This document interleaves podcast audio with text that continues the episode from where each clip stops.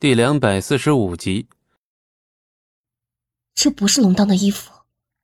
他心中忐忑，在他的记忆中，自己已经将死，只是不想死的太难看，不想死在那个人的怀里。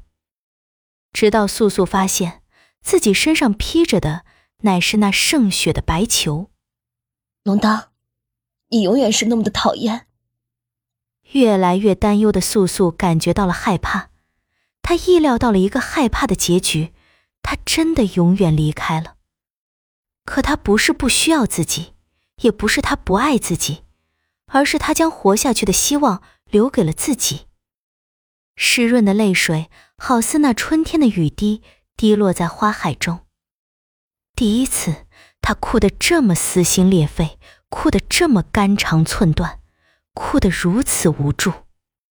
按照记忆，他来到了最初相遇的红岩林，这里还是一样。只是多了一块青石，只见那青石上写着：“素素，这是我留下的神石，只有你能读取。很痛苦，要这样跟你说再见。那晚的酒很香甜，你也还是那么要强，但是你很温柔，我永远记得你的吻，是那么动人。所以最后我想到了救你的办法。”冰封后的沉睡，直到那一切都完结。你醒来以后看到这话，要好好的活下去。不要再说什么我死了，你就不知道该怎么活下去了。万年的沉睡，应该让你明白，我对你最大的爱，就是看你好好的活着，开心的活着。一切罪孽，我都将其埋葬在了历史中。